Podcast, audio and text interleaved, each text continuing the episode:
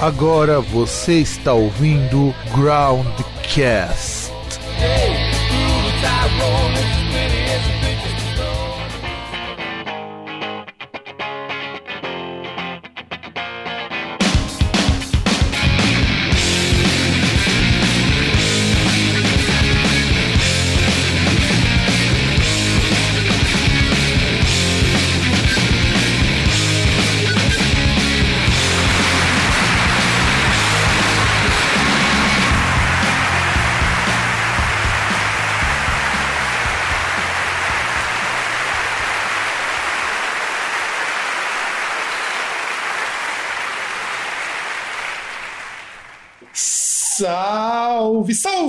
galerinha do meu, do seu e do nosso programa Groundcast. Eu sou o Fábio, o seu host, e do outro lado, para unir todas as tribos, o César. Só que não. César, do que, que nós vamos falar hoje, já que se o nosso ouve então não tiver lido o título desse programa? Cara, nós vamos falar da estranha semelhança entre o vocalista do Foo Fighters e do Nirvana. Sim, inclusive a gente pode dizer que eles são gêmeos, né, cara? É impressionante isso.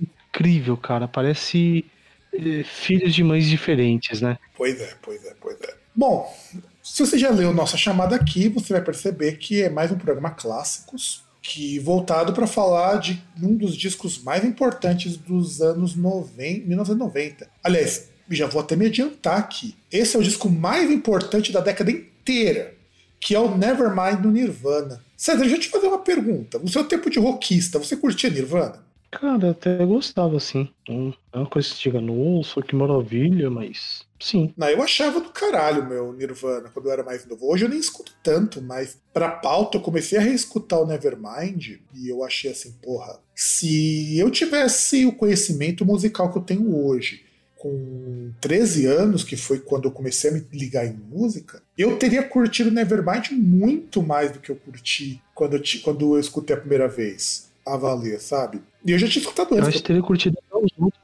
Ah, não, com Até os certeza. outros teriam mais também. Com certeza, com certeza.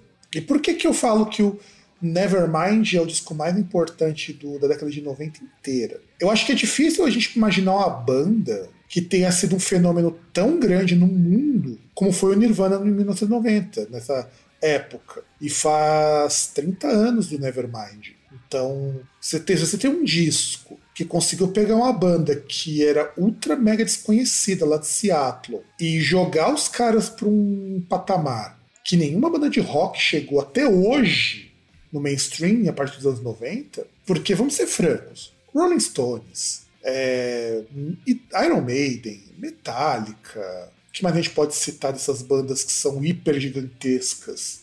O próprio Megadeth, que seja, todos eles vivem de muito mais de saudosismo e de fã velho do que o Nirvana fazia. Porque, poxa, quando o Metallica lança lá o Metallica, que é nessa época também, quando o Iron Maiden lança o Fear of the Dark, são bandas que já estavam assim no caminho pra, pra bosta, por assim dizer, vai. E eu falo o seguinte: Nevermind não só é o disco mais importante dessa época, desses 10 anos, mas é o disco que ajudou a definir muito a banda. Porque a gente tinha um movimento que era o Grunge, que muita gente acha que o Grunge nasceu com o Nirvana, mas o Grunge ele era muito anterior ao Nirvana. O, inclusive o Nirvana é uma das bandas de Grunge, e aí é que o pessoal começou a perceber que, poxa, existe banda de rock em Seattle que toca bem. É aí que você teve as portas abertas pro Pearl Jam, pro Alice in Chains, pro Soundgarden, pro, pro Mudvayne, e por aí vai. A gente tem um monte, um monte de banda que. Mudvayne não, é, acho que Manhoney. A gente tem um monte dessas bandas de Seattle que só poderiam ter surgido Melvins também, foi nesse rolo. Um dos precursores do post-metal e do sludge. Inclusive o Melvins era uma banda que tocava com o Nirvana. É engraçado que o, o Melvins não é de Seattle, o Melvins é de Washington, mas é uma banda que influenciou o Nirvana e os caras abriam pro Nirvana. Então eu acho que isso é assim foda. né? Isso já diz muita coisa sobre o Nevermind. Mas vamos começar a falar, a falar um pouquinho sobre o disco. César, comente alguns dados da produção desse disco. Ah, cara, bom, falar da produção desse disco, né? Foi lançado ali 24 de setembro de 91, né? Gravada ali entre metade de 90, abril de 1990 e maio, junho de 91. Foi gravada ali no Sound City Studios, né, na, na Califórnia. E aí teve uma parte ali também no Smart Studios em Wisconsin, né? E a produção ficou a cargo do Butch Vig, né? Que é o que é o baterista e fundador do Garbage, né? Produziu os dois primeiros discos do do Smashing Pumpkins também, produziu Dirt do Sonic Youth, depois produziu mais dois, dois discos do Sonic Youth, produziu Bricks Are Heavy do L7 também, né? Que aliás é um baita de um disco, cara. Bricks Are Heavy, piscaço, piscaço. Aliás, o Butch Vig, antes de virar baterista, só fez discão, cara. Ah, então, é, que aí é estranho, né? Aliás, eu não sei aí o que, que veio primeiro, mas Uh, é estranho isso. Não sei se, por exemplo, o cara ele tocava, aí ele foi ser produtor e depois falou: Ah, vou gravar uma coisa eu mesmo, né, vou montar uma banda, porque, tipo, geralmente aquele negócio, né? o cara ele toca, ele sabe assim tal, ele tem um. Às vezes ele consegue melhor assim, tipo, montar ali, pegar os elementos, conseguir fazer aquilo de forma coesa do que tocar em si, né? Ele ser exímio na, tocando um certo instrumento, né? Que geralmente o cara vai, ele vai ser primeiro músico tal, vai tentar, seja alguma coisa como músico individualmente ali ou num grupo e depois virar produtor, né? Mas aí não, não sei o que, que foi aí, qual foi essa hora. Então, o legal do, do de pensar do, do, o legal de pensar do Butch Vig é o seguinte, ele, em tudo que ele se empenhou com banda, com o Garbage, ele fez muito sucesso. Aliás, é difícil imaginar um cara que já era um, muito consagrado como produtor depois do Nevermind, o cara resolveu montar uma banda. Ah, é, bom, é, não sei, né? Sei lá, acho que às vezes deve ficar muito naquela questão do cara querer tocar as próprias músicas, né? Tipo, às vezes ele pensa, poxa, mas tem ideia aqui e tal, pá, queria tocar um negócio assim, de um jeito, de outro. Que às vezes é uma coisa que, por exemplo, o cara ele pode até dar um, um norte ali para uma banda, mas, por exemplo, se a banda não gostar, ela simplesmente manda o cara pro inferno e demite. É, foi o que aconteceu com o Smashing Pumpkins, que eles o cara produz os dois primeiros, mas na hora de produzir o terceiro disco deles, o Melancholy, que até virou pauta aqui no programa, é, eles mandaram o Batvig fora. O que pode ser acertado, pode ser que não, porque o Batvig ele é muito bom como produtor. Tanto é que o Batvig continua produzindo, produz bandas menores. Ele produziu, aliás, ele produziu o Sonic Youth, cara, um dos discos mais, mais aclamados do Sonic Youth. Então, não é para qualquer um isso. Não é. E vamos contar um pouco da história do disco que foi o primeiro disco da DGC Records, ou DGC Records. E a DGC Records era uma irmã menor do, da, da Geffen Records, que, aliás, Geffen Records é conhecidíssima para quem gosta de, de rock, aqueles rock de tiozão, porque na Geffen Records você tem o Queensryche, você tem o Rolling Stones, você tem o Europe, então, a Geffen Records era muito conhecida por produzir essas bandas. É, que aí você tem até pensar nessa época, por exemplo, que você tem ali bastante sucesso era o Guns N' Roses, né? Sim. Tanto que tipo, o. E, tanto que o e, Ironicamente, uma, uma, uma gravadora pariu o som que matou a, o, o som da outra, né? É, não, é, o que eu, o que eu acho foda da, da Geffen Company é que a Geffen Company era originalmente uma gravadora com música para adulto. O que eu acho assim mais, mais interessante da Geffen Records é que é justamente isso, é uma gravadora que na época o Dave Geffen falava, poxa, a gente só tá lançando banda para adulto. E a gente não faz uma banda para jovem. A gente começa a lançar banda para jovem, tanto que a gravadora da Geffen Records, ela lançou a Cher, olha que coisa, lançou, Cher, lançou John Lennon, lançou o Hole, lançou Guns N' Roses, então lançou o Manowar, e aí depois, então, o Dave Geffen, ele falou, não, a gente precisa de uma divisão para bandas mais jovens, né? Para bandas para um público mais jovem. Aí eles lançaram a, Geffen Records, só que eles não tinham nenhuma banda ainda. A ideia era, vamos lançar uma banda, vamos procurar uma banda para lançar aqui. E, a, e o David Geffen, ele é famoso por ter lançado a Susan the Benches, o Elton John, o Sonic Youth, o Aerosmith, o Whitesnake, o Peter Gabriel, o Stone Rose e o Neil Young. E aí falou: não, vamos tratar de bandas mais simples. A Geffen tinha um apelo mais AOR, prog rock, falou: vamos lançar uma banda de mais alternativa, mais hard. E a primeira banda foi o Nirvana. Por que, que foi o Nirvana? Aconteceu o seguinte: o Nirvana, antes, eles estavam na numa outra gravadora que era Sub Pop.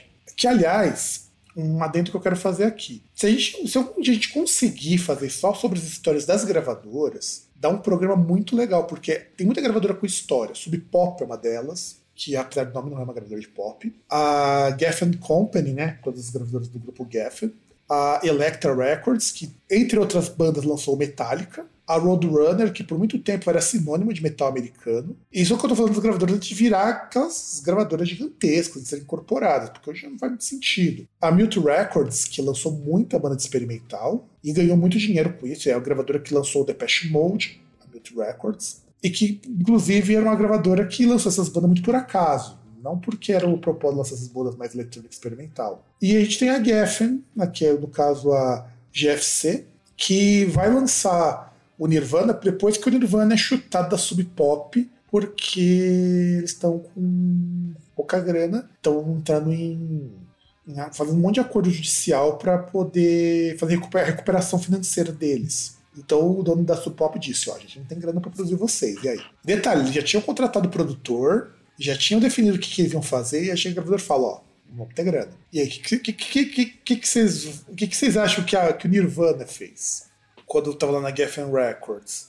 Foi lá levar um papo com. Na verdade, foi o Butch Vig, né? Foi levar um papo com os contatos dele e de repente conversou com a Kim do Sonic Youth. Falou: olha, eu conheço o cara da Geffen Records, é uma gravadora nova, acho que o som de vocês encaixa. Detalhe porque o Butch Vig já tinha trabalhado com o Sonic Youth num disco antes. Então, quer dizer, a recomendação foi: ah, o cara tem dinheiro, o cara pode investir, o cara tá procurando uma banda nova, um som mais pesadinho, que não seja prog, AOR. Aí que eles foram parar lá na gravadora. E, e isso também acontece, isso também foi junto quando o cara lá da o fundador do Sub Pop, o Bruce Pavitt, ele falou o seguinte: olha, eu acho que é melhor você produzir com o Butch Vig e não com o produtor lá do Bleach. Que esse produtor do Bleach volta no Inútero. Depois no final do programa a gente vai comentar por que, que ele volta no Inútero. Mas depois cuidou do Butch Vig e o Kurt Cobain ele curtia muito o trabalho que o Butch tinha feito com o Killdozer, que é uma banda mais pesadinha e tudo mais. E, e, o que mais aconteceu, César? Depois que ele bom, contatou o cara.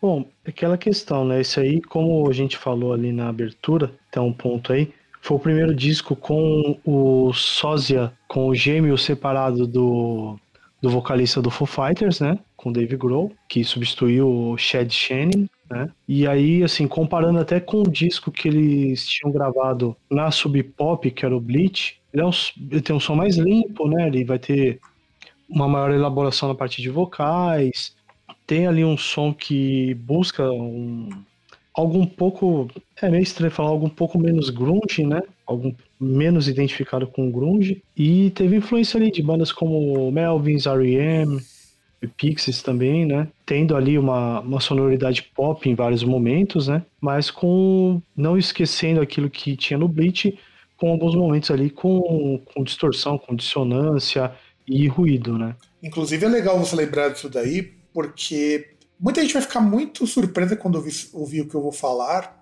mas o Nevermind não é um disco de grunge.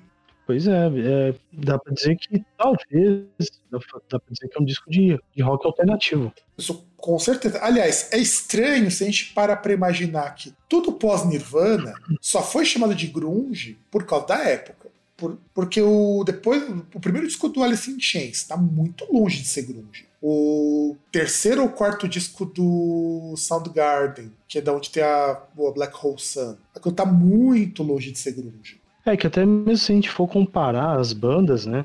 Tem bastante diferença, né? Se comparar Pearl Jam com Soundgarden, com Nirvana, se comparar também ali, se pensar Stone Temple Pilots também, que também tá no mesmo, na mesma caixinha, sabe? Bem lembrado. São coisas bastante diferentes. Bem lembrado, cara. Tá tão lembrando Stone Temple Pilots, bem lembrado. É muito diferente, mas tudo isso é pós Nevermind as bandas ganharam uma liberdade muito grande com o Nevermind para poder fugir do rótulo de grunge. Porque é nítido que é uma outra banda gravando Nevermind do que a banda que gravou Bleach. Era uma banda que você sentia que tinha uma vontade muito grande de fazer um som mais barulhento e menos punk. até pelas próprias melodias. As melodias estão muito longe de serem melodias próximas do punk, do, do hardcore, como algumas bandas puxavam também. E é interessante a gente pensar no Nevermind quando a gente é, pensa no seguinte, que a ideia dele era, vamos fazer um disco mais pesado do que o Bleach. E eles tinham um, um orçamento de 65 mil dólares para gravar esse disco.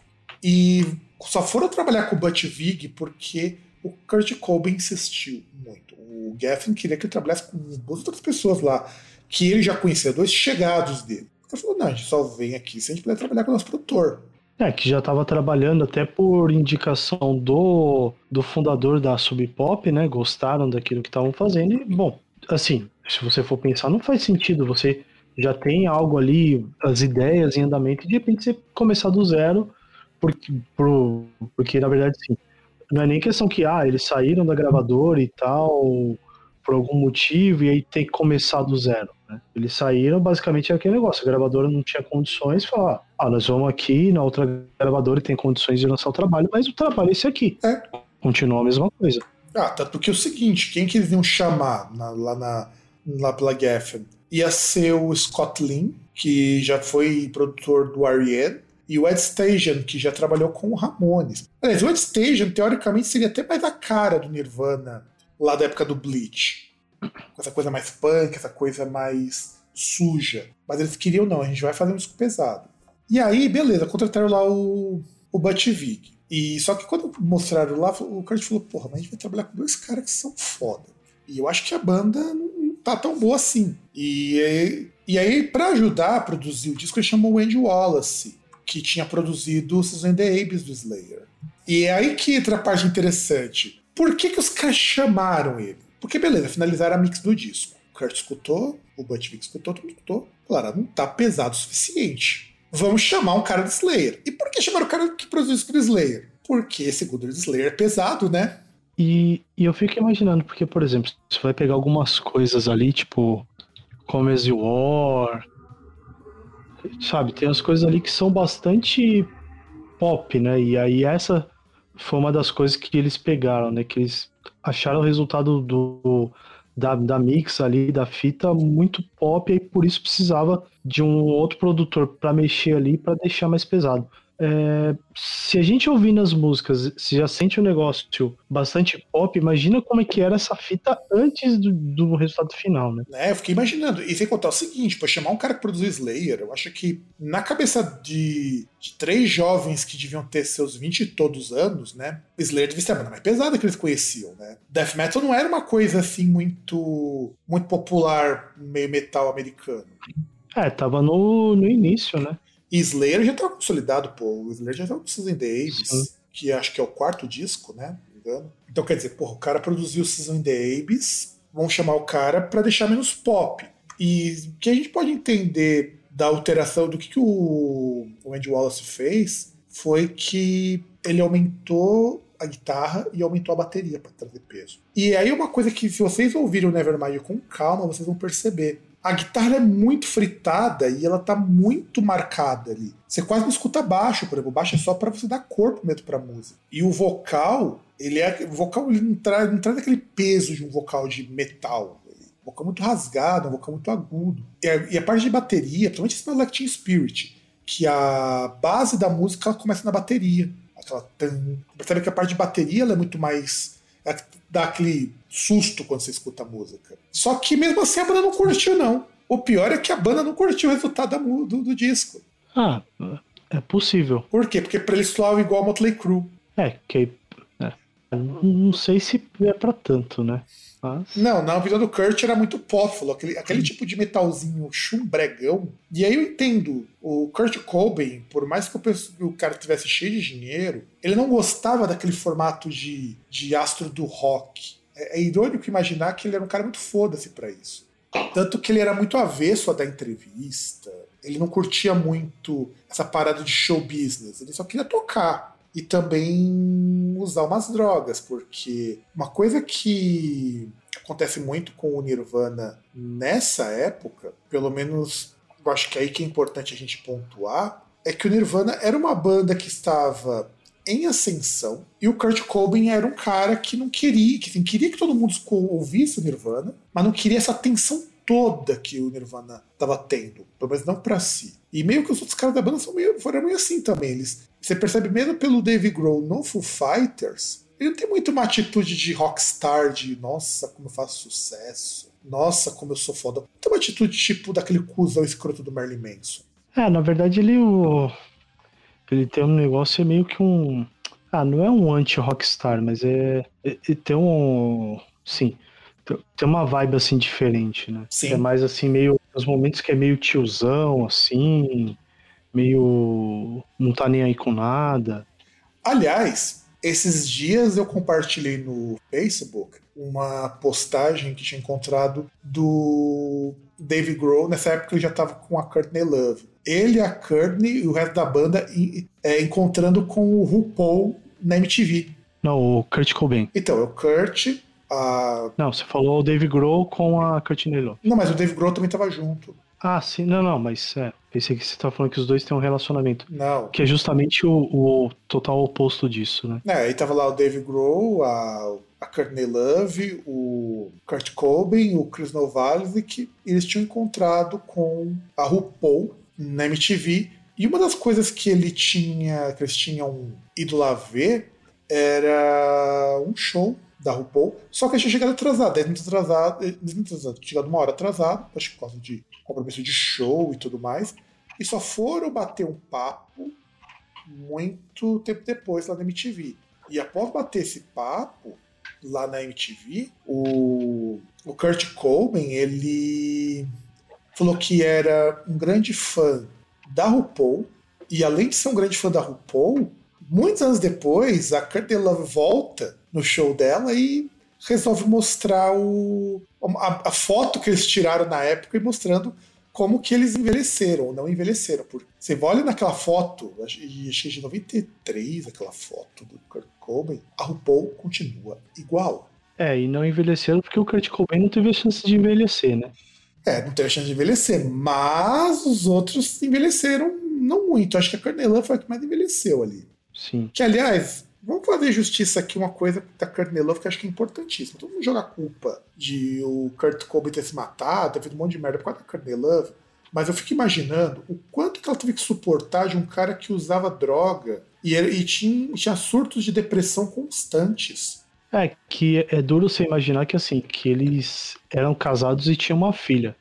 Aí você imagina, basicamente ela tinha que cuidar de duas crianças. É, porque assim, eu entendo que a Courtney Love, com o legado do Nirvana, é muito escrota, mas eu também não sei exatamente o quanto que o Chris Novoselic e o Dave Grohl também não são escrotos com ela, ou não foram escrotos com ela depois da morte do Kurt Cobain, né? Porque é, que, é foda a história é, deles. É, que assim, é, primeiro que tem muito aquela questão, aquela, síndrome, aquela questão daquela síndrome de Yoko Ono, né? Porque aí como o cara ele era casado e a esposa dele aparecia tal, mas e poxa, talvez pode influenciar e tal, colocar coisa na, na cabeça dele ele querer outras coisas, mas também pode não ter sido isso, o cara mudou até em pô, pensar que o cara usava drogas psicoativas, né? Então que ele pode até ter mudado às vezes ter situações chatas ali deles pode ter sido por causa das drogas mesmo, mas os caras colocam culpa em outra coisa. E que é, é, que é complicado também, porque fica aquela questão da morte do Kurt Cobain, ela ainda não é, não é bem explicada. Tem as teorias de conspiração que falam, inclusive, que a, a Courtney Love pode ter tido relação, mas aí não tem como saber, né? Ou pelo menos ninguém surgiu com nada confiável. E também, assim, até nesse ponto do Chris Novoselic e do Dave Grohl, não sei até que ponto dá para saber que eles não fariam com, a, com o legado ali do Nirvana, traçando um paralelo aquilo que o Dado Vila Lobos e o Marcelo Bonfá queriam fazer com a Legião Urbana. E que só não foi pra frente graças ao filho do Renato Russo. Sim, que, que é um cuzão? É, mas pelo menos parece que a intenção dele é, é questão aquele negócio. Você vê, tipo, a obra do pai dele e fala, porra, é a obra do meu pai, tá lá o nome dele, ele não pode virar qualquer bosta agora porque os caras lá estão querendo dinheiro.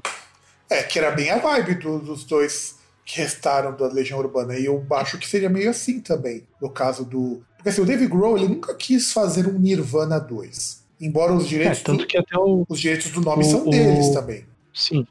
Não, então, mas aí tá. Até mesmo você vê que na. Quando ele vai no Foo Fighters, ele já faz um negócio totalmente diferente. Tanto que, por exemplo, ele, ele se coloca ali em outra posição. Por mais que você possa falar, ah, mas ele era o baterista do Nirvana, ele montou outra banda ali. Com certeza que ele era lá e ia ter a mesma atenção, mas tipo, o cara era baterista. E aí ele aparece como, como guitarrista e vocalista. Tipo, você nunca vai levar a sério uma coisa dessa. Ah, sem contar o seguinte, saiu uma, saiu uma reportagem, acho que foi ontem, lá no Tem Mais Amigos Que Discos, que o Chris Novoselic e o Dave Grohl estão ensaiando como Nirvana já, faz um bom tempo. Só que eles não sabem se eles vão lançar música nova. Porque não é interessante pro Dave Grohl. Ele poderia, pior que se ele lançasse, puta, ele ia encher o rabo de grana. Ainda mais nesses 30 anos do Nevermind, que aliás eu acho estranho. 30 anos do Nevermind, você não vê nenhuma notícia de uma edição especial, de uma reimpressão de vinil. É, porque você tem que discutir como é que vai dividir, né? Muito dessas coisas, justamente esse problema, porque na hora que vai, se quiser fazer qualquer coisa, vai ter que sentar junto o Chris Novoselic, o Dave Grohl e a, Kurt, e a Courtney Love. Tipo, os eles não se bicam. Não sei como é que é a relação agora do Dave Grohl com o Chris Novoselic com a versão com a versão novo milênio do Chris Novoselic, né? Versão apoiadora de Umpa Lumpa, né? É, Mas- Tem isso aí também. Aí também. E assim, o que eu acho mais interessante é porque como que chegou nisso tudo, né? As composições do Nirvana são todas do Dave Grohl. Que, aliás, ele tinha uma fórmula que era muito legal para compor as músicas. Ele compunha toda a parte instrumental e não vinha com as letras. Porque ele tava cagando pras letras. A verdade era isso. Embora ele tenha umas letras muito boas, ele falava que aquilo não era importante para ele. Não era importante. Pelo menos ele não perdia, não dava tanta atenção para a letra. Tanto que as letras são de coisas muito, muito pessoais. Por exemplo, Drain Me era do relacionamento dele que ele tinha com a Toby Vale, que mais tarde fundaria a primeira, não for a primeira, uma das primeiras bandas de Riot Punk, que é o By Kill Girl, By Kill Kill. Ou seja, ele namorava com uma feministona raiz. E ele tinha problemas com ela, porque o relacionamento deles era muito.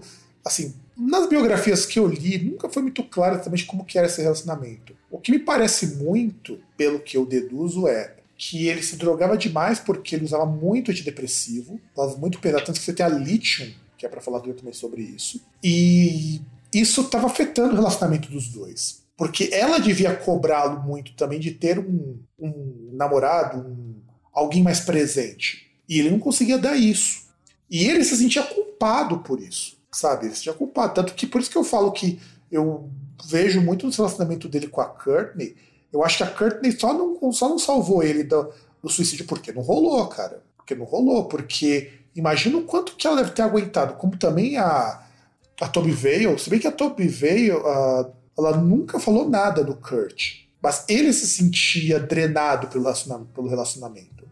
Tem a Lithium, que é a, que é a música que fala do, do lítio, né? Que ele usava para melhorar um pouco o humor dele. E eu acho legal porque, no fundo, no fundo, todas essas músicas do Nirvana são músicas muito pessoais. Mas ele escrevia a letra muitas vezes na hora que ele ia gravar a música. Então, muitas das músicas, por exemplo, os meus Last Spirit, a letra foi composta na hora. Ele não tinha letra dessa música.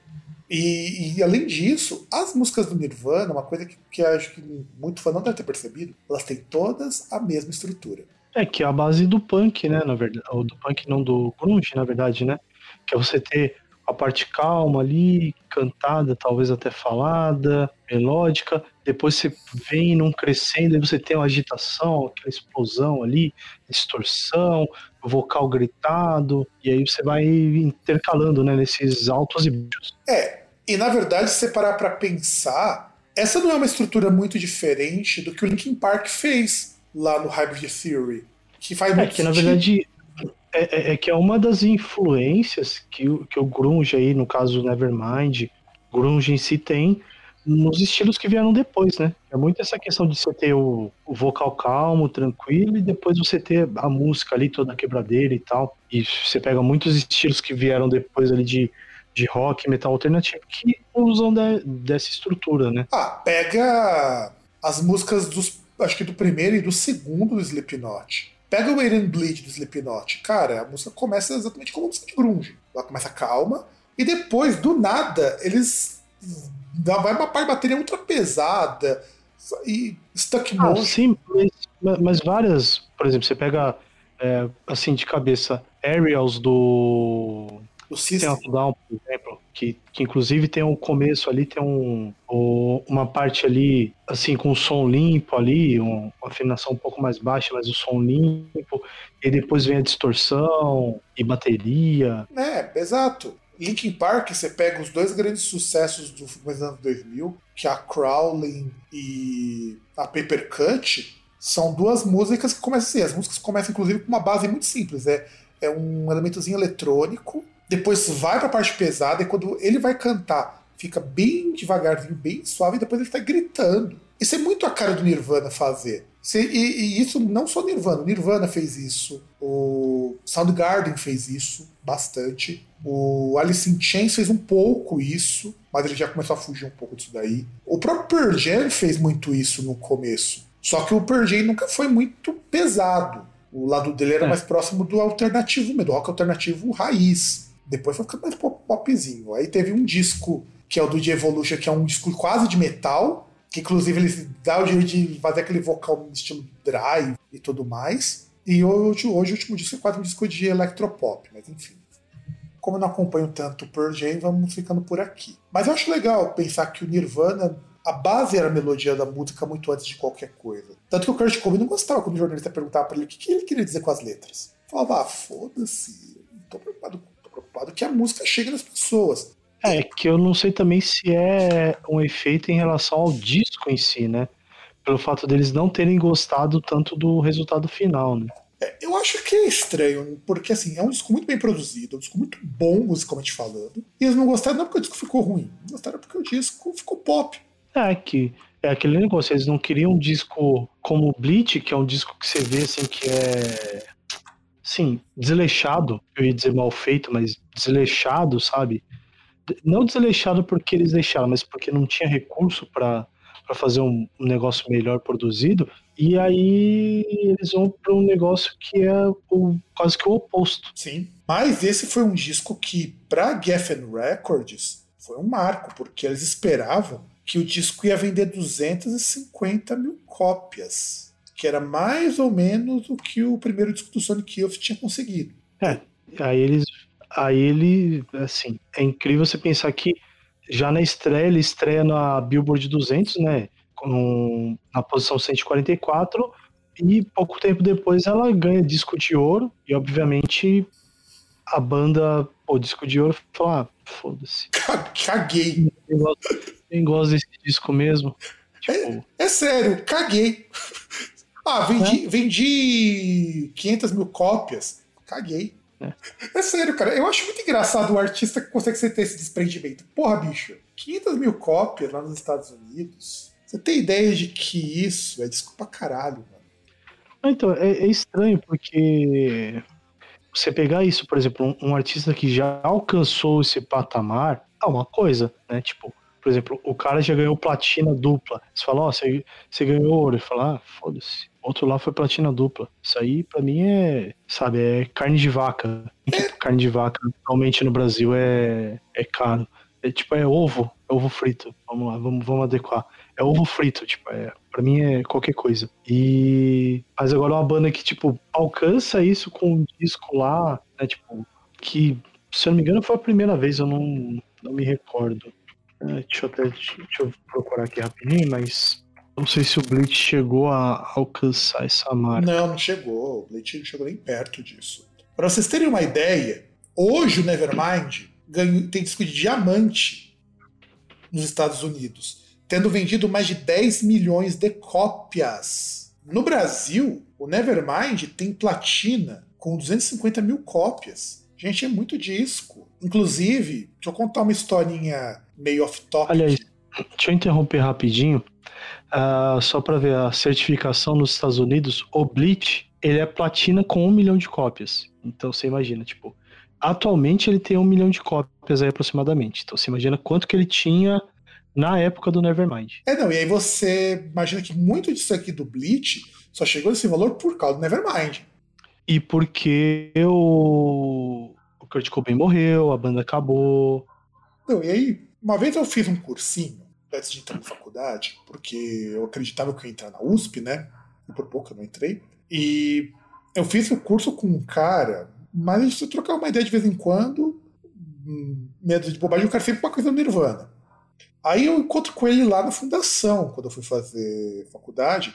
Eu estava fazendo letras e eu acho que ele estava fazendo economia, algum curso assim lá. Ele não tava, a gente não estava no mesmo prédio. E aí que eu descubro que Nirvana foi a primeira banda que ele aprendeu a tocar violão. Parece legal, né? Pô, bom legal, o cara mais alto que eu, cabeludo, com cabelo na altura do, das costas, o cara tocando violão porque ouviu Nevermind. Só que o cara não tinha mão.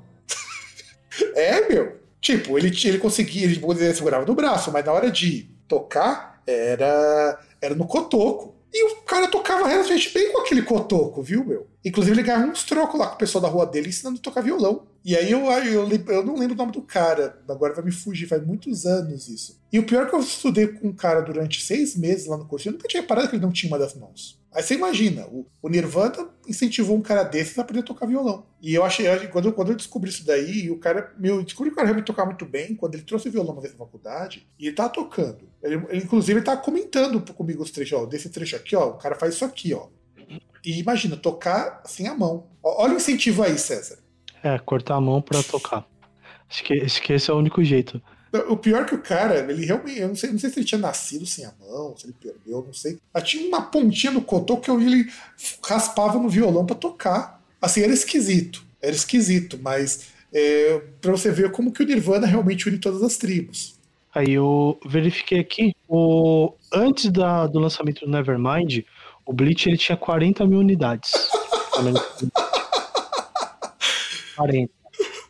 Aí você imagina, tipo, os caras lançam um disco que vende mais de 10, vende 12 vezes mais do que o anterior. Os caras, tipo. Isso em pouquíssimo tempo. 250, 250 mil cópias. O cara, os caras conseguiram isso, e acho que em um mês eles conseguiram isso. O que era para vender durante um ano, em menos de um mês já tinha vendido 250 mil. Os caras já estavam na segunda, terceira prensagem. O cara da Geoffrey Records, do, da GFC, deve ter ficado contente pra caralho. Porque falou, primeira banda que eu lanço, eu já ganhei esse dinheirão todo, e a banda, foda-se. Ah, mas se bem que, né? Não, é, é foda isso, cara. A gente imagina, porra, eu tá entrando dinheiro na minha conta pra caralho. Eu, tô, eu, tô conseguindo, eu passei, pô, porque consegue vender mais de 100 mil discos, consegue ganhar muito dinheiro com royalties. Sem contar a execução em rádio, que isso, se o disco tá vendendo muito, é porque tá tocando muito em rádio também. E dinheiro entrando na conta, foda-se. Eu, assim, eu acho maravilhoso, ao mesmo tempo que é muito estoico isso, é muito estranho a pessoa ter esse grau de desprendimento de fama e simplesmente ignorar isso. Eu acho que ele já tá com tanto problema por conta de depressão que ter que conseguir disco de ouro logo de cara não deve ter sido nada. Aliás, o, o pior é o seguinte, né? Que assim, em novembro de 91, o Nevermind ele já registrou 500 mil cópias. E logo depois, em no... ainda em novembro, já alcançou um milhão. Porra, bicho. Os, os caras da. O, o Geffen ficou assim. Acho que o sorriso dele virava a cabeça. Porque gravadora é quem ganha mais. E, e a banda, nem aí. Não, ainda mais você pensando que pela produção não deve ter gasto lá muita coisa para produzir, né? Então. Não, 65 um mil. 65 mil não, então. é uma grana razoável. Você tem que imaginar não, mas... com 65 sim, mil, sim, sim. você está acima de um artista como o Michael Jackson, que estava no auge nessa época. Ah, mas aí eu acho que depende também do som, depende de algumas de outros quesitos, né? E o mais foda é que quando o disco foi lançado lá em setembro, a maior parte das revistas também deu um foda-se pro disco. Depois que eles começaram a ver que a juventude estava comprando aquilo ali, o que aconteceu? Ah, vamos ter que entrevistar esses caras, vamos ter que falar. Então todo mundo corria para ser o primeiro a ser alguma coisa Nirvana. E os caras, nem aí. Tanto que todo mundo queria falar, puta, Nevermind é um puta de um disco, é um grande fenômeno dos anos 1990. Quem vai ser o primeiro a falar? E aí que eu acho foda pra gente falar do Nevermind, eu acho que o Nevermind ele é super importante nesse sentido, mas eu queria voltar na tônica do seguinte.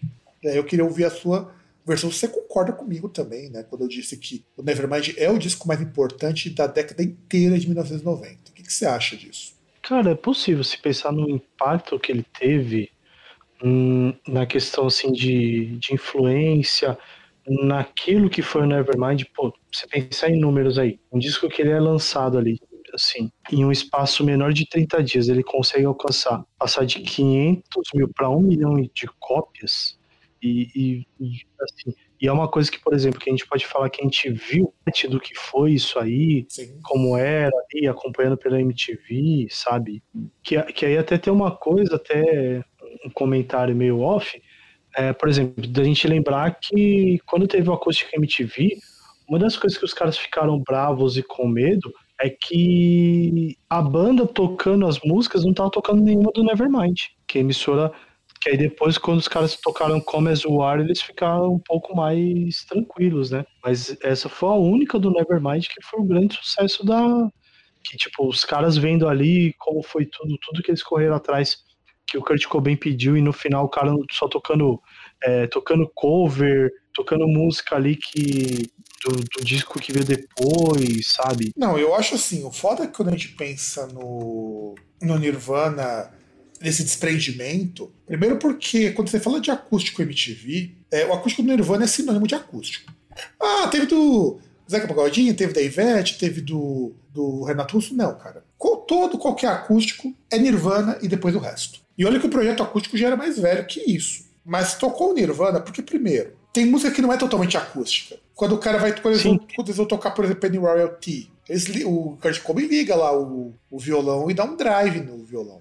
É, que na verdade o violão dele era um violão. Semiacústico. Como é que eu posso dizer? Não, é, na verdade era um violão alterado, né? Era um violão anabolizado, que ele tinha um captador de guitarra, inclusive, que ele tinha feito uma alteração ali no, no violão, né? Não, e sem contar o seguinte, né? No... Isso, isso foi necessário porque qual era o medo do pessoal no acústico? Que as músicas do Nirvana, sobretudo as do Nevermind, soassem muito ruins as acústicas, e de fato era muito estranho. Tanto que do Nevermind ele toca Come As You Are, a Come As You Are não é tão diferente a guitarra acústica. Ela é, por isso que ela é um quase acústico. É, porque ela tem um som um pouco mais mais limpo, né? É, ele é limpinho, ele não tem. Ele só tem uma distorçãozinha, só tem um drivezinho pra, pra dar um, uma cara de guitarra, mas não muito por, pra não descaracterizar o violão. E aí você tem, ó, tanto que no acústico, que é dado como o acústico dos acústicos da MTV americana, você tem Come As You Are, você tem Polly. Sim. E aí que Polly é no. É também uma quase acústica, né? Sim. Originalmente. A Polly. E todo o resto das músicas são cover. Cover do, do Meat Puppets, cover do Veselines.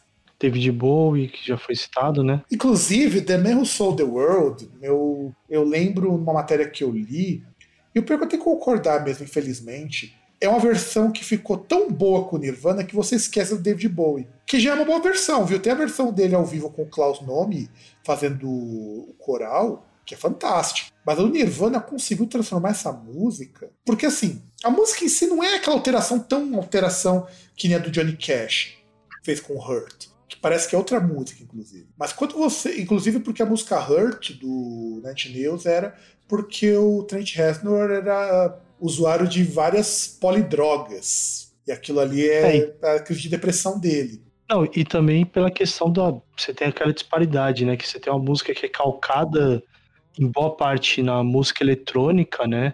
No, no industrial, o contraponto ali de um negócio que é violão e piano e voz. É. E uma voz que era super é, aguda, como a do Trent Reznor, uma voz com distorção, inclusive, para mudar para um vozeirão de country. Sim. Então. E aqui do Nirvana, não. Nirvana, você tem uma música que. O andamento dela não é tão diferente. Inclusive, The Man Who Sold the World também é feito por uma banda que acompanha o David Bowie, que é muito foda. Você não tem músicos ruins ali. E The Man Who Sold the World foi, assim, um clássico muito grande desse acústico, mas, mas realmente não ter música do Nevermind, ou ter poucas do Nevermind, do ponto de vista comercial, é, se ele dá um tiro no pé.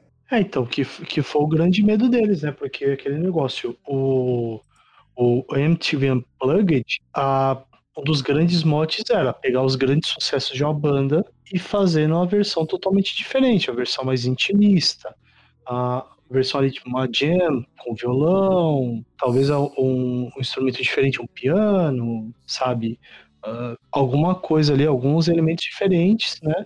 Mas pegar os grandes sucessos. É. O Nirvana fez totalmente o contrário. Sem contar que assim, era pra ter o Meat Puppets de banda de apoio nesse acústico. E os caras não deixaram porque a MTV não, tava, não curtia muito The Meat Puppets. E o, o, o Kurt Cobain ficou fudido, porque ele lançou quatro covers. Que era pra ter os caras do Meat Puppets aí. E é assim, e eu acho assim o Nevermind um baita disco. E o Nevermind deixou muito. O legado do Nevermind ele é enorme. Primeiro por causa do seguinte: se a gente pensa hoje em rock alternativo, Nevermind ajudou o rock alternativo a ganhar espaço na MTV. Porque rock alternativo, queira ou não, ele ainda é um rock muito distante dos anos 90 do, do roqueirinho que curtia grunge, curtia Ramones, ou que era mal demais e resolvia curtir um Iron Maiden. Então o Nirvana, o Nirvana mostrou que dá pra você fazer uma música pesada sem precisar ir pro heavy metal. Porque, convenhamos, o Nirvana estava competindo com Michael Jackson e competindo com Guns N' Roses. É, e sem contar aquela questão mercadológica também, né? Que foi a primeira pá de cal em cima do hard rock que tinha ali do final da década de 80, né? Que nunca mais foi o mesmo. Você pega um Bon Jovi da vida, não fez mais tanto sucesso quanto tinha feito. O, o, único que tinha questão de mobilização e expectativa era o Guns N' Roses porque ficava naquela enrolação do Chinese Democracy. Não, e o Guns N' Roses tinha uma coisa, que o Nirvana foi por um lado diferente o Guns N' Roses buscou resgatar o hard rock dos anos 80, na atitude, no figurino, nos tipos de música. O Nirvana foi por um caminho completamente diferente. Ele mostrou é possível você ir para um rock mainstream sem você precisar ir para esse lado do saudosismo, porque o Nirvana está muito longe de ser saudosista. E o Nirvana permitiu que o rock tivesse uma, uma presença muito forte durante a década de 90 inteira. Lembrando que o rock estava disputando espaço com o, o crescente RB, com a música pop, com o Eurodance e com aqueles revival de New Wave. Então, quer dizer, é muita gente pro. pro uma, não que o Nirvana salvou o rock, mas o Nirvana deu pro pessoal dos anos 90, no caso da nossa geração, uma sensação do que, que era o pessoal dos anos 70, anos 80 com rock. Você tem um, uma banda de rock subversiva, uma banda anticomercial, uma banda que está muito mais preocupada em levar uma mensagem até valores, ainda que o Nirvana nunca fosse totalmente com essa cara. Por isso que traz um pouco de legitimidade, porque uma coisa é que muitas dessas bandas de rock dizem, ah, eu sou autêntico, eu sou alternativo, eu sou underground, e precisa ficar repetindo isso o tempo todo. O Nirvana nunca falou isso. A gente lá e tocava seu som. O Nevermind também trouxe uma possibilidade de composição mostrar que você podia quebrar aquela estrutura do rock da música ser muito linear. Músicas com solos, músicas com partes. Isso eu acho muito, muito legal. Tanto que o Nevermind, ele é o 17 disco daquela lista da Rolling Stones dos 500 maiores discos de todos os tempos. E assim, eu acho que é merecida essa posição, sabe? Em termos de influência no, no pop, na música pop, não tem para eles. E ainda tem aquela questão que, assim, por exemplo, você tem, pensando ali no Nevermind, você tem canções com violão, assim, entre aspas, baladas, mas que não são baladinhas, né? Exato. como você tem Polly. Exato, exato. Quando a gente pensa lá nos 500 maiores discos de todos os tempos, a gente tá falando de uma lista, cara, que, que tem muita gente. Para você imaginar, o primeiro disco é o Sgt. Peppers. Então, é difícil você competir com o Sgt. Peppers. É, eu não sou muito fã de Beatles, mas eu acho Sgt. Peppers uma coisa muito legal porque é o rock experimental que ganhou mainstream. É, que, que aquela questão, né? Era, era o, o tótipo ali de boy band, né? A primeira boy band, tecnicamente, né? Só que não dançava, né? É, tocava os instrumentos em vez de ter coreografia, coisa do tipo. E que pega e faz um, um som que é psicodélico, e que é tem olhos para a sonoridade do Oriente também. Assim, é um disco que ele tem diversos elementos aí, diversas facetas em um só, né? Tem vários prismas que você pode olhar esse disco. Lembrando que o número 17 nessa lista é no, na lista de 2003. Depois o disco deu, umas, deu uma caidinha nos, nas listas seguintes. Tanto que. O que eu acho uma pena, né? Mas tudo bem, entram discos novos, há discos novos que também vão ser muito bons. Tanto que ele manteve, se manteve até. E aí, na lista de 2020, você, aliás, ele estava 17 até 2006. Aí 2020 eles atualizaram. Chuta que posição foi parar. Sei lá, um quarto, terceiro. Sexto. Pois é, cara. Quando que você pega um. Em 20 anos, em 30 anos, né? Você conseguir subir posições não é para qualquer um, cara. O normal seria cair, né? Porque outros discos clássicos vão aparecendo. É, que depende, né? Depende o. a sua posição, né? Porque, por exemplo, um disco que esteja ali nas primeiras posições é mais difícil ele cair, porque ele tem que ter um, um componente revolucionário que seja quase incontestável. Por exemplo, quem está na lista atual de 2020? O Marvin Gaye, com What's Going On, o que eu acho conhecido, Marvin Gaye é do caralho. E Marvin Gaye ele foi revolucionário não só musicalmente, o cara era foda. É, tem as letras, tem várias questões ali, é, tem a, a, variedade ali nas músicas, né? E a questão de você colocar na década de 70 um negro em evidência como ele, não é, não é fácil não. Em segundo lugar ficou o Pet Sounds. Mas Pet Sounds e Sgt. Peppers estão lado a lado em termos de disco despirocado. Inclusive foram gravados na mesma época. Aliás, Pet Sounds, é, Sgt. Peppers e The Wall são discos que estão muito próximos. Que, inclusive, The Wall foi gravado no mesmo estúdio. A gente até comentou isso no, no The Wall. Que foi quando os Beatles e o Pink Floyd tocaram umas figurinhas. E assim, o Nirvana é importante, o Nevermind é importante, porque aí a gente tem que fazer jus àquele tweet do Dinheiro Preto. Não importa o tempo que passar, Nirvana se tornou uma banda classe. Embora o Kurt Cobain se ouvisse falar isso, ele ficaria putaço, porque só muita coisa de tiozão. E o que eu acho foda também, como legado do Nevermind, é que não importa a década, você dificilmente vai ter um disco de rock hoje que alcance o que o Nevermind alcançou. Tanto é que saiu uma entrevista com o Steven Wilson que uns rockistãos ficaram meio putos. Aliás, duas que os rockistãos ficaram meio putos. A primeira é quando ele disse que. E aí tiraram de contexto, né? Que ele falou o seguinte: que se o. Qual é daquela banda lá que faz, que faz clone do Led Zeppelin? O Greta, o Greta Van Fleet. Greta Van Fleet. Falou, se o Greta Van Fleet é a salvação do rock, então o rock acabou. Sim. E eu concordo com cada palavra disso. Ele vai explicar, porque tem. O rock no mainstream acabou se o Greta Van Fleet for a nova salvação do rock, se o Greta Van Fleet for a banda mais importante de rock hoje. Isso, é, eu, porque é reciclagem, né? É, mas é o que ele fala. Steve Wilson fala, o rock tá morto. Literalmente, se o Greta Van Fleet for a banda que vai salvar o rock, o rock tá morto. E ele aí na entrevista explica, porque falou, no mainstream você não tem mais banda de rock há uns 20 anos. Você não tem mais uma banda nova de rock. O rock ficou tudo pro underground. E ele tá certo, tá certíssimo. E Nirvana entra muito nisso. O rock poderia já ter entrado no underground uns 10 anos antes, porque tava, a gente pode dizer, teve banda como o Linkin Park, o Limp Bizkit, nos anos 2000 como banda de rock relevante, mas era uma banda, era um nicho, um, pedaço do mainstream que já estava pendendo muito pro pop.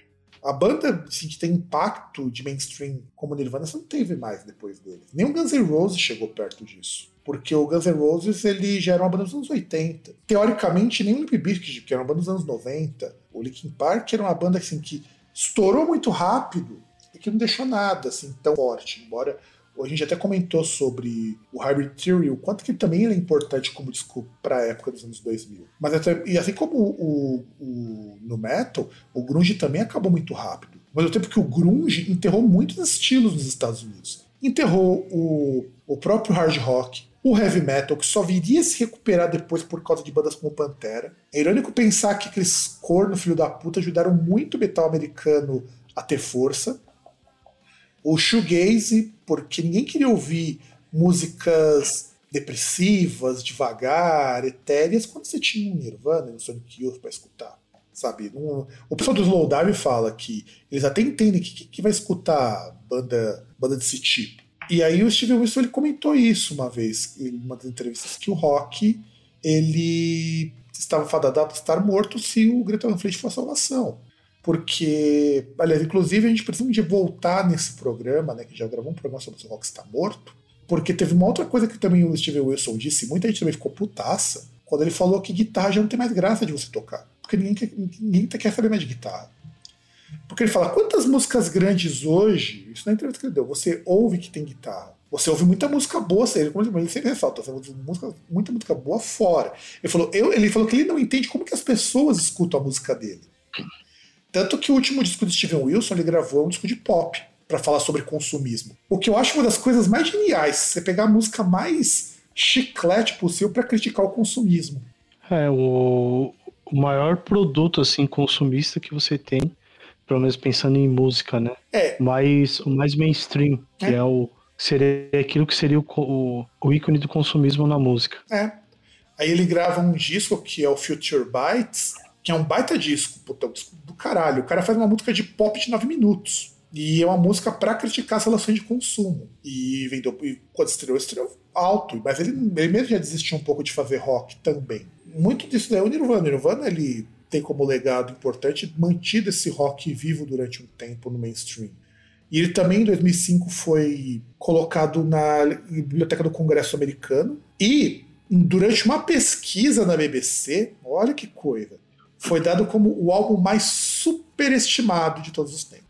Bom, isso mostra que britânico não entende porra nenhuma de rock. Mas quando vamos lembrar de onde que veio o Strokes mesmo, né? A gente tem que lembrar disso. O Strokes veio de lá. Essas bandas de indie rock é tudo tudo filho do, do Britpop mais pobre. É, do, da segunda leva ali, filhos do, de coisas como Blur, né, Oasis. É, principalmente Blur, né? Vamos pensar que muito, muito Blur. É, e, e, principalmente essa questão do Blur, essa galera se achar pra caramba, depois fazer o Gorilas, né? Ah, mas o Gorilas não é uma banda de rock, o Gorilas é uma banda de trip hop. E o Gorilas, eu, quando eu era mais jovem, aí eu tenho que comentar isso, eu achava o Gorilas muito chato. Eu achava ele muito chato. Aí teve uma época que eu fiz um artigo pro Groundcast sobre trip hop e tava citando eles. Eu peguei para escutar, eu falei, cara, se o Gorillaz se vendesse como uma banda de música eletrônica alternativa, esses caras estavam com o rabo cheio de grana. Porque tem muito aquela proposta meio Bjork de ser. Aquela Bjork é, é eletrônica. É, é, é, que eu acho que eles se, eles se valorizam demais. Eles se colocam de uma forma como se eles fossem algo assim. Como é que eu posso dizer? Algo mais elevado artisticamente falando, sabe? Então, comparado com o que você tem de banda próxima deles, eles são mesmo. Não, mas aí que tá. Uma coisa é você você ser em comparação com os outros. Outra coisa é você se colocar algo maior do que você é. Ah, mas isso nem é tanto a banda. Isso é muito mais o pessoal do marketing, principalmente o marketing de gravadora, porque musicalmente falando, o Gorillaz é muito mais rico até do que o Blur. Aliás, o Blur jamais chegou Não, perto disso. Eu acho. Sim, Só que mas, começa daquele negócio que oh, é uma banda que os personagens não existem, pá, pá, pá, pá, os integrantes não existem, pá, pá, pá, pá, todo, todo, todo um monte de coisa que, tipo, se apresentasse e falasse, ó, esse aqui é o projeto do Demo, Al Demo Albarn, ah, não lembro o nome. É o projeto do cara lá, o cara é do Blur e tal, ele fez um projeto que é assim, assim, assado, ele é diferente, o estilo é tal, pronto, só isso. Ah, mas, esse... mas os caras fizeram mas... uma super produção, toda uma mini tá, lá pra falar e tal. Mas é que tá, esse tipo, marketing... É o marketing, é o marketing, mas aí que tá. Até que ponto não é a banda que fala para ter essa orientação, e a banda aceita, compactua. Então... Ah, mas comparativamente, o Daft Punk fez a mesmíssima coisa. Inclusive até mais, porque os caras ainda produziram o clipe em desenho, os caras se apresentavam com as falas como se eles ah, não mas... fossem desse mundo. Inclusive, nisso, o Daft Punk é muito mais marqueteiro e muito mais é, autoindulgente do que o Gorillaz. A questão é que é o seguinte: o, o Gorillaz, quando eu ouvi, eu, porque essa questão de marketing eu ligo muito pouco para falar a verdade. Eu acho que isso é o menos importante quando você pega para escutar música. Tanto que senão eu não chegava nem perto de Daft Punk. Daft Punk, o, a apresentação dos caras é meio. Depois que você entende que é zoeira, você até leva um pouco mais leve. Mas até você entender que aquilo ali é uma baita de uma ironia com muita coisa, demora. E o Gorillaz ele vai num caminho muito parecido. Tanto que quando eles voltaram, foi algo um pouco mais comedido, porque sendo uma banda de desenho, não era mais uma novidade também. Não, então, mas não é nem questão de, ah, eu vou fazer um clipe de desenho, vou fazer qualquer coisa. É que todo um. Tipo, o, o centro ficou tudo naquilo, no, nos personagens, não sei o quê, em vez de pegar e ficar na música. É, que se você não focasse nos personagens, você ia ser só uma banda. É, a questão é essa. Sim, Isso... sim. Aí você prestaria atenção naquilo que é importante. Não, seria só mais uma banda. Ia ser que nem o Metalocalypse. Aliás, o Metalocalypse é até pior. Porque os caras realmente tratam como se fosse uma banda de verdade. Inclusive, Metalocalypse tem disco, tem clipe, dão entrevista com o Metalocalypse. Não que o pessoal. Tem, tem guitarra Signature também. Então, isso você não teve com o Gorillaz. O Gorillaz, o máximo que você teve era vender é, adesivo e bonequinho de personagem. Máximo ah, mas não teria como ter com gorilas também. Mas... Tem, cara. Pior que tem. Mas para você ver que nesse quesito de ser mais autoindulgente, tem exemplos muito piores, inclusive. Eu acho que o Metalocalypse ainda é pior, pra falar a verdade. Musicalmente eles são bem ruinzinhos, cara. É, mas aí é, é um negócio que é um, o desenho que tem uma banda que depois vira uma banda em si, né? Então. Não, e se levando a sério. Esse levando a sério. Porque a pegada de um, é. de um gorilas, por exemplo, ela é diferente de uma pegada de, de uma banda assim que faz muito desse marketing autoindulgente, que é o Ghost. Mas eu, mas eu, e eu me pego muito em questão do. Porque tem que criar personagem para tocar. Cara, um monte de banda fez isso, inclusive as bandas que não existem, que a gente até comentou isso num programa muitos anos atrás. A única coisa que o. que deu tão certo esse, essa coisa de, de repente, eles serem um desenho. Você tem muito no Japão. No Japão era muito comum isso antes deles com a, as bandas de Vocaloid, que são mais antigas até do que Gorilas. Inclusive, eu lembro a primeira vez que eu ouvi o Gorilas, eu falei, porra, mas já tem o Vocaloid no Japão que é a mesma pegada. O Vocaloid ainda acho mais pica nesse sentido. Porque até a voz é criada digitalmente. E é mó treta criar música no Vocaloid, cara. Já tentei e é meio, meio fodinha. É fodinha. Não sei como que as pessoas criam, meu. É muito difícil criar uma linha de vocal no Vocaloid. É muito difícil. Porque você separa por sílabas. E as sílabas você. E, tudo bem, o programa corrige as afinações para você, mínimo, né? Mas é difícil, é difícil de você fazer aquilo soar bem. Os caras tem que ser muito bom. São meses até para aprender. A ferramenta é muito difícil de usar. E o, e o Gorillaz, inclusive, tem um disco. Isso é pra gente, para tirar o chapéu, que inteirinho gravado no, no GarageBand do iPad. Acho que é o segundo disco deles. É inteirinho gravado no GarageBand. Então, isso é, e assim, o GarageBand tem timbres ótimos para gravar. Mas você conseguir fazer isso, jogar numa master, fazer um pré-release, fazer um, uma equalização direitinha, não é para qualquer um, não. Só para o Rick Wakeman que tocou iPad em um dos shows. Mas é basicamente isso. Então, voltando para o Nirvana, antes que a gente se desvirtue mais um pouco, o Nevermind também, ele teve alguns álbuns tributo, o Nevermind. Aliás, inclusive, é, agora que eu vi, eu falei que não tinham é, pensado em, no finalzinho de dezembro, o David Grohl falou que vai ter uma edição de 30 anos do Nevermind esse ano de 2021, um box comemorativo. Eu acho que é o mínimo, cara. Pô, 30 anos eu acho que é o mínimo. Que lancem uma coisa nova, ou pelo menos com sobras. Porque deve ter muita música que não foi para disco nenhum. Ah, deve ter B-side, deve ter versões ali. É antes da masterização também. É, tipo os discos do Death, quando eles remasterizaram. Eu tenho aqui o, um dos discos do Death, que um disco é o disco deles mesmo, não é o individual Fall Patterns, é o que veio. É o que vem dois discos antes do individual Fall Patterns, agora eu não tô lembrado qual que é o nome. Que o, não, é o individual Fall Patterns mesmo, porque esse é o disco que tem a The Philosopher, que meu irmão comprou Sim. lá do dos Estados Unidos demorou uma cara para chegar. Veio isso veio uma camiseta. Do que tem a. que tem o Individual Fall Patterns, tem o Individual Fall Patterns de coisas que não foram pro CD, de gravações que sobraram, e tem um ao vivo que são demos. Que é bem, que é bem toscão, cara. É bem toscão. Mesmo que tá no Spotify.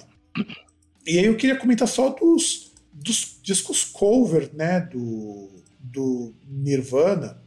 Saíram três discos homenageando Nevermind. E, na verdade, só um deles eu acho que é um disco que vale a pena escutar, viu? Os outros eu não acho tão bons assim, não, e eu vou explicar por quê. Primeiro é o Whatever Nevermind, que é com um monte de banda de post-rock, post-metal, sludge, fazendo Nirvana. E é um disco muito bom, Whatever Nevermind. E é um disco que ele foi lançado em 2015 pela Robotic Empire. E aí você tem é, bandas como o Torch, o Kylesa, o Kevin, que acho que ano retrasado morreu o guitarrista do Kevin, que também é do Old Man Gloom, o Boris fazendo Lithium, o Lad Spirit fazendo Polly, você tem o Circa Survive fazendo Drania, o Touché Amore fazendo Long Act, e o que eu acho assim o mais legal talvez seja o cover do Zal, do In His Youth, que entrou como bônus que nem esse disco. E o Zal tem duas músicas que eles gravaram do Nirvana, num disco que depois apareceu num disco que você acha que é do passado, só de covers, que o Zal fez cover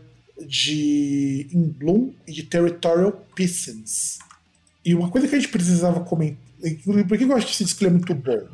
Porque assim, ele mantém aquele jeitão Nirvana num estilo completamente diferente. Então, quando a gente fala de tributos, eu acho que é o o tributo melhorzinho do Nevermind. Aí nós vamos ter um, um segundo tributo, que foi que eu encontrei também, que é um tributo punk, que é o Smells Like Bleach, a Punk Tribute to Nirvana, que na verdade é a junção do Bleach com o Nevermind. E eu particularmente não gosto desse disco, eu acho esse disco muito ruim. Porque assim, eu sou muito fã dessas coisas, ah, é, Judas Priest Goes Punk, que é o tributo punk do Judas Priest.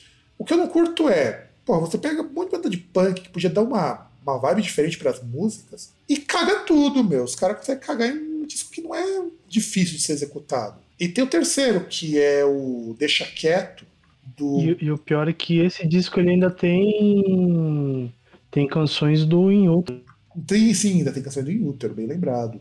Embora ele seja dedicado ao Bleach e ao Nevermind, tem também algumas canções do In Utero. Por quê? Porque os caras são punk. E tem o Macaco Bong fazendo Deixa Quieto, que é a versão deles pra Smells Like Teen Spirit. Não, pro Nevermind. E eu tenho problemas com esse disco. Primeiro, eu gosto muito da banda, o Macaco Bong. Acho uma banda muito legal, de um guitarrista que é muito sem vergonha, que é um cara que faz um ego search fudido quando falam mal dele. E assim, eu fiz um review bem ruim desse disco, porque você chega a escutar algum desses discos que eu coloquei de tributo? Não. Um dia você tiver com um saco, muito saco mesmo, escuta o Deixa Quieto. Porque, assim, o disco não é ruim. É estranho dizer isso, o disco não é ruim. As músicas são muito boas do ponto de vista instrumental. Só que eu não entendo como que você consegue deixar Smells Like Teen Spirit, por exemplo, uma música que você não aguentou ouvir até o fim. Porque são ideias muito boas do tipo, eles traduziram e adaptaram os nomes das músicas, eu acho isso um ponto muito positivo. Então, por exemplo, Smells Like Teen Spirit virou Smells Like Teen Sprite, que eu acho um nome bem, bem justo. Só que assim, e você tem ideias assim, vamos lá. Os caras colocam reggae, os caras colocam post-rock, os caras colocam um dub. É legal isso, pô, eu acho uma ideia muito legal você brincar com os ritmos. Só que você começa a e deixar todas as músicas instrumentais. Não tem vocal, porque o Macaco Bong não é uma banda com voz, é uma banda só instrumental. Então quando você começa a escutar, aquilo começa a, a ficar. Parece que a música não acaba. E eu acho que a música do Macaco Bong perde uma das características mais importantes do Nevermind. Essa coisa de você ter essa agitação, essa coisa da calmaria, isso perde. Smells Like Teen Spirit tem um reggaezão de fundo, de base, né, de fundo de base. E não empolga exatamente por isso. Eu acho que é um disco assim. As músicas são boas, de verdade. As músicas não são ruins. Mas quando você começa a escutar e você pensa, puxa, mas isso aqui é Nirvana, aquilo começa a te cansar. Porque as melodias são, lembram remotamente algumas músicas, não são todas, algumas lembram muito remotamente. E aí o álbum começa a te deixar muito saco cheio. Mas ainda repito, não são músicas que eu sou assim, assim, eu sou muito fã do Macaco Bong. Mas você percebe assim, que você vai ouvindo, aquilo vai te cansando. Como se não bastasse, e depois que eu publiquei essa resenha do, do Deixa Quieto, eu encontrei um site falando a mesma coisa de que o disco do Macaco Bong era cansativo, depois de mim. Eu quero acreditar que o cara leu a minha resenha, porque eu leio todas as resenhas antes de fazer a minha, porque eu fui acho, o primeiro que apontou que esse disco era cansativo. Cansativo, eu acho ele muito pretencioso também. O Kawapi, né, o guitarrista, ele tem que aprender a ser um pouquinho mais humilde, porque já bota as tretas por, por fazer esse ego search tosco. Mas assim, é, é a minha reclamação que eu tenho desse disco. E a gente não pode deixar de falar, eu esqueci até de colocar na pauta, sobre a capa, né, do Nevermind, que é o bebezinho nadando atrás de um dólar. Que também virou uma das coisas mais icônicas do, do Nirvana, porque tem muita paródia dessa capa, até os Simpsons já fizeram paródia dessa capa. E o interessante de que dessa, dessa capa é que, por exemplo, foi feita a fotomanipulação e eles tiveram que chapar o fundo do mar da varanda da piscina. Tanto que tem aqui duas fotos comparando o, o disco. Vou até compartilhar aqui minha tela para você poder enxergar. Só para você ver, César, como que foi esse trabalho de, de deixar o Nevermind do jeito que a gente conhece. Porque o pessoal vê o bebê nadando, mas não repara, por exemplo, que não tem o fundo da piscina. Deixa eu mostrar aqui. Dá uma olhada aí, César. Ó. Você vai perceber que essa aqui é a original. Ó. E olha o do lado que é a versão do Nirvana. Aqui tá a posição que vai ficar o dólar. Uhum. E eles tinham que remover o fundo disso aqui. Então o que eles fizeram? Eles repetiram essa camada aqui da piscina. Por que tiraram o fundo? Porque, cara, ia ficar muito estranho se tivesse fundo. É, que você ia ver que tinha piscina, né? Que o, até essa questão do. Essa capa aí, uma das coisas que ela é icônica é que ele tem esse. É um, não é algo assim comum, normal, né? É, e na verdade era para ter uma ideia do parto, né? Era para ser um parto isso daí. Mas não, não rolou. E esse bebê hoje tem, mais, tem quase 30 anos. Inclusive fizeram, chegaram a fazer uma capa também com ele, né? Fizeram uma reedição dessa foto com ele velho. Com ele velho. É, acho que ele tem 28, 29 anos hoje. Isso. Então quer dizer, ele. E, e, e, ele nem ganhou tanto dinheiro assim por ter feito essa capa. Olha que coisa engraçada. Ele aparece num dos discos mais icônicos dos anos 1990 e ele mesmo não ganhou muito dinheiro com isso. Eu não lembro agora, eu tinha precisado, não lembro agora se o cara é ator, alguma coisa assim. E quando alguém lembra que ele é o bebê do Nevermind, ele, ele inclusive, ele acha muito, muito legal que as pessoas ainda valorizem aquela foto. Porque eu acho que a, assim, a capa é muito icônica. O engraçado é a gente imaginar isso. E a capa seja sensacional, sei o quê. Então ela é icônica. É uma ideia muito boa você colocar um bebê desses na capa. E, inclusive numa época pré-Photoshop, quando o Photoshop não existia ainda. Quando você tinha que fazer as colagens, as coisas na mão. Então, imagina trabalhou para fazer aquilo ali, que tinha que teve que ser inserido depois. Sem contar que foram várias fotos até chegar naquela que eles queriam, do bebê nadando. Acho que foram umas 12 fotos até eles acharam uma posição que era o que eles queriam e sair aquilo, aquilo ali. Lembrando que não tinha uma tecnologia de tirar foto embaixo d'água tão boa, você não tinha uma tecnologia de edição tão boa. Hoje você consegue fazer fácil uma capa igual essa daí. Mas imagina numa época que era quase tudo orgânico. Nem aquela capa do Melancholy, que o cara colava coisa de revista de caixa de cereal. Então as coisas eram mais difíceis. E, e assim, para a gente poder concluir, né, César, o quanto que o Nevermind ele é importante, que alguém lembrou que eles fazem 30 anos hoje, não foi só a gente. Aliás, há muito disco bom que faz 30 anos esse ano que nós vamos comentar em programas futuros. Então é basicamente isso. César, quais são os nossos contatos para o nosso ouvintão? Bom, você pode encontrar textos, episódios, no, as resenhas no site, né, no, groundcast.com.br. Você pode procurar o, a página do Groundcast no Facebook, o arroba Groundcast no Twitter, o groundcast.com.br no Instagram e você pode também mandar um e-mail para o contato arroba groundcast.com.br. Ah, mas você errou aí. O Instagram é o Groundcast Brasil. Ah, é Brasil. Nossa. É, tô, tô no antigo ainda. É o Groundcast Brasil, que eu tô começando a postar algumas coisas. Uma hora vai. E bom, galerinha, espero que vocês estejam todos bem, que vocês tenham gostado e valorizem muito esses discos que fazem 30 anos, porque tem muita coisa importante que a gente vai comentar aí. Então, um grande abraço para todo mundo e nos vemos no próximo programa.